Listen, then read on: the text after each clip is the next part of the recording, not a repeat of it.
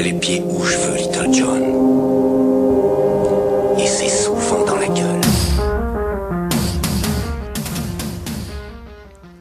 Auditeur de mon cœur, j'aurais pu cette semaine disserter sur bien des choses.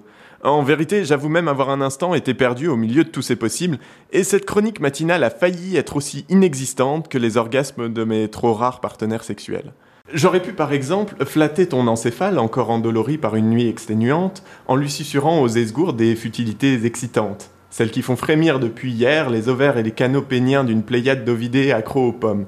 Apple lance son iPhone 6 et sa montre connectée, et le problème mondial prioritaire devient les quantités disponibles de la version or 18 carats. J'aurais pu sinon tripoter ta corde sensible jusqu'à te faire couler les yeux et inonder ton bol en te rappelant que chaque jour encore, plusieurs, dizaines de Syriens meurent, parmi lesquels des civils principalement, fauchés par un conflit qui, depuis bien longtemps, a perdu son sens et l'attention des caméras. Tu aurais fini tes céréales ramollies par tes larmes, un goût âpre jusque derrière les amygdales, et tu aurais peut-être réfléchi à deux fois avant de râler que vraiment la vie c'est de la merde quand la machine aurait oublié de te donner une touillette pour remuer ton sucre dans ton kawa. Mais c'était sans compter sur les terribles problèmes de santé d'un homme politique dijonnais.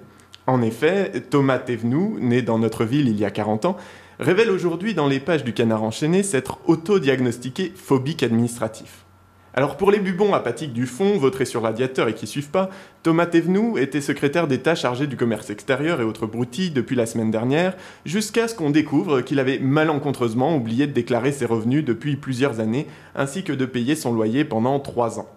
Alors je sais ce que vous allez dire, hein, un secrétaire d'État aussi conseiller général, aussi député et aussi conseiller parlementaire à une époque, qui souffre de phobie administrative, c'est tellement gros que ça pourrait presque être vrai. Ou bien alors, vraiment, il nous prend pour des buses.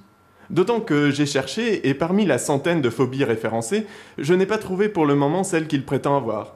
Alors qu'il y a quand même, une, il y a quand même la borbophobie, la peur des gargouillements dans la liste. hein. Franchement, un homme politique qui a une phobie administrative, on pourrait aussi dire un pompier pyrophobe euh, qui a peur du feu, donc, ou une actrice porno souffrant d'ityphalophobie, la peur des pénis en érection. True story. Le Premier ministre l'a congédié immédiatement dans une phrase euh, sans équivoque. En tout cas, c'est ce qui se dit dans les milieux bien informés comme au bout les plus ignorants. T'es venu, t'avoue, t'as perdu. Oui, non, celle-là, j'en suis pas fier. À la liste des affections douteuses de l'homme politique bourguignon, on peut donc ajouter un sévère cas d'éviction précoce, puisqu'avec ses 9 jours au gouvernement, il égale le précédent record de Léon Schwarzenberg, ministre délégué à la Santé en 88, qui démissionna 9 jours après sa nomination pour avoir pris position en faveur de la légalisation et de la mise en vente libre de la drogue sous le contrôle de l'État.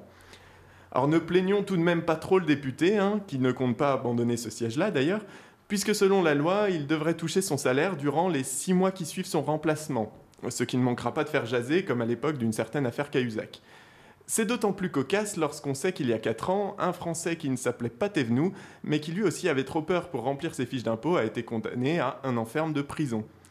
Comme on dit déjà Ah oui, deux poids, deux mesures, et une balance à un chouïa chiqué. Je mets les pieds où je veux, Little John.